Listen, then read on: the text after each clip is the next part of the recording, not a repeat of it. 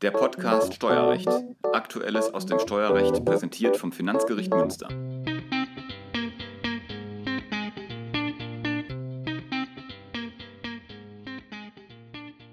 Herzlich willkommen zu einem neuen Podcast des Finanzgerichts Münster. Heute habe ich äh, Jan Dominik vom vierten Senat zu Gast. Hallo Jan. Hallo Hans.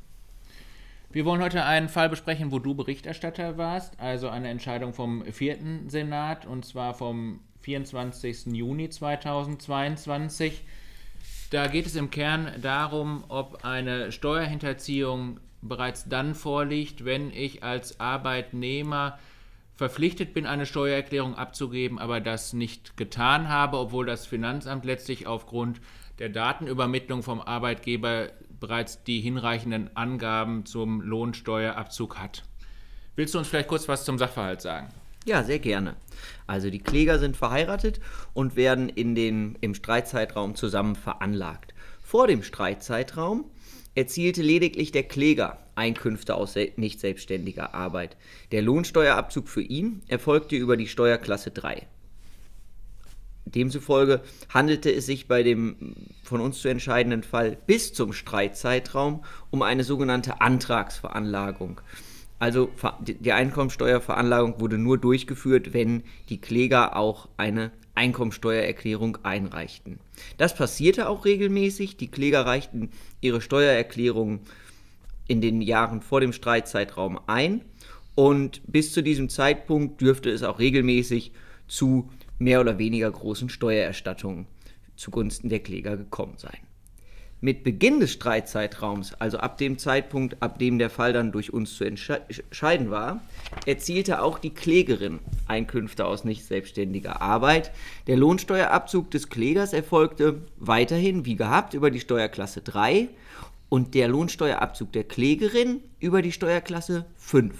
Demzufolge handelte es sich also ab diesem Zeitpunkt nicht mehr um eine Antrags-, sondern eine Pflichtveranlagung. Die Kläger wären eigentlich verpflichtet gewesen, eine Steuererklärung einzureichen, haben dies aber nicht getan.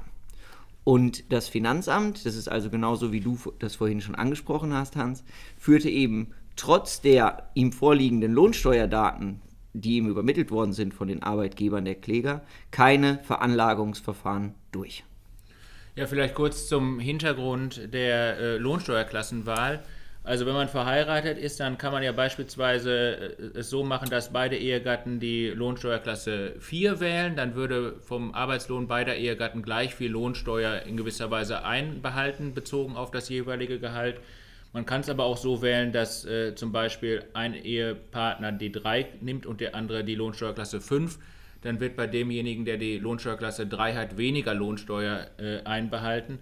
Das führt dann aber häufig zu einer Nachzahlung und dementsprechend auch zu einer Pflichtveranlagung. Du hast das schon äh, dargestellt. Hat das Finanzamt denn dann hier die Kläger nicht aufgefordert, eine Steuererklärung abzugeben, nachdem das nicht geschehen ist? Nein, das ist nicht passiert. Vielleicht da auch kurz zum Hintergrund. Unsere Streitjahre waren es ja 2009 und 2010. Also seitdem ist ja auch ein bisschen Zeit vergangen. Und zum damaligen Zeitpunkt, also auch in den nachfolgenden Jahren, war es eben so, dass die Finanzämter nicht bei jedem einzelnen Arbeitne Arbeitnehmerfall nachprüften, ob immer noch eine Antragsveranlagung vorliegt oder eben doch ein Wechsel zu einer Pflichtveranlagung erfolgt ist. Das erfolgte weder manuell durch die einzelnen zuständigen Bearbeiter im Finanzamt noch aufgrund einer automatischen Überwachung durch ein EDV-Programm. Inzwischen, seit 2018, gibt es wohl einen elektronischen Abgleich über diese ähm, Daten. Eine sogenannte E-Datenprüfliste wird dabei erstellt und diese hat auch in unserem Fall letztlich dazu geführt, dass der Fall nochmal aufgegriffen wurde vom Finanzamt. Und hat das Finanzamt dann äh, in dem Fall hier auch ein Strafverfahren eingeleitet gegen die Kläger?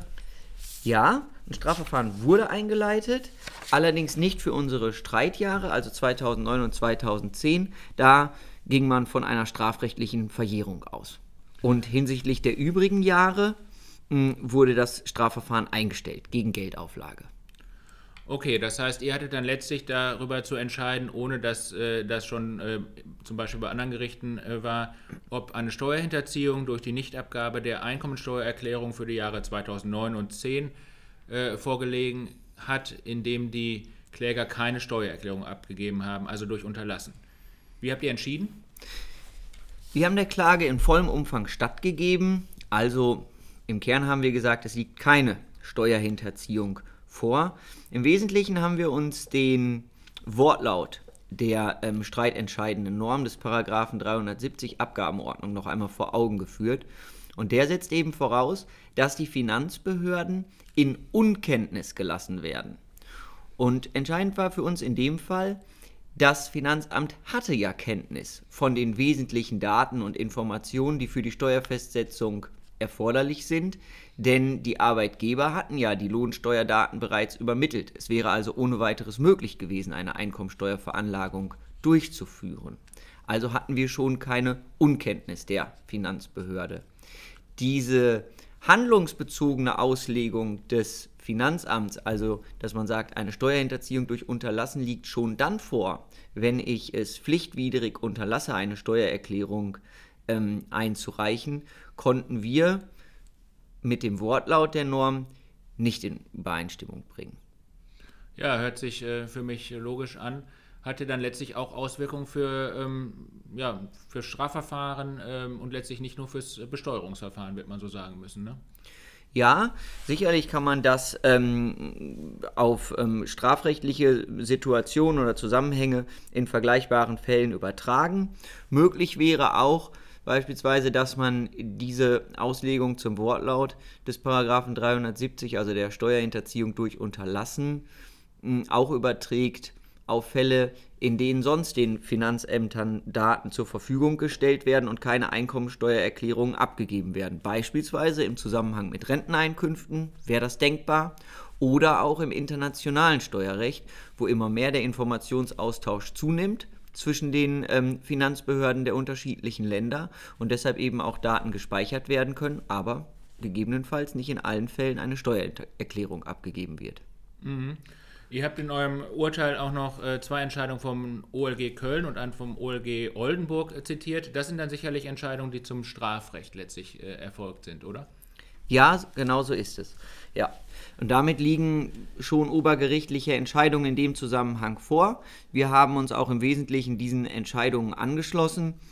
Es liegt allerdings noch keine höchstrichterliche Entscheidung vor. Ähm, ja, vor dem Hintergrund habt ihr die Revision zugelassen? Ja, die Revision du auch, ob die Revision eingelegt worden ist? Ja, die ist eingelegt worden und zwar Anfang August. Anhängig ist sie unter dem Aktenzeichen beim Bundesfinanzhof römisch 6, groß R, 14 aus 22.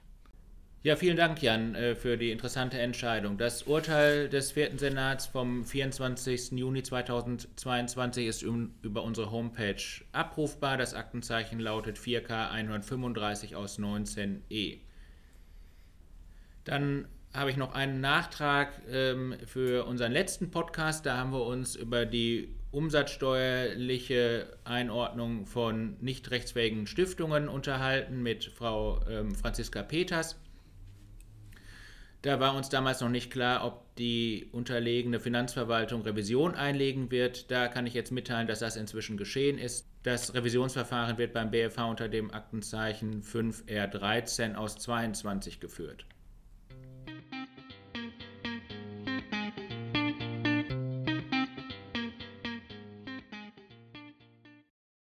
Zuletzt möchte ich noch zwei interne aus dem Finanzgericht Münster bekannt geben.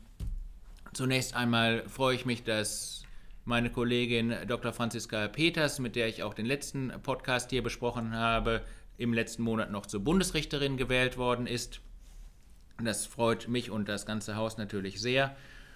Und dann noch eine zweite Sache. Unser Kollege Ralf Broster ist zum Vorsitzenden ernannt worden zum 1. August 2022. Auch hierzu ganz herzlichen Glückwunsch.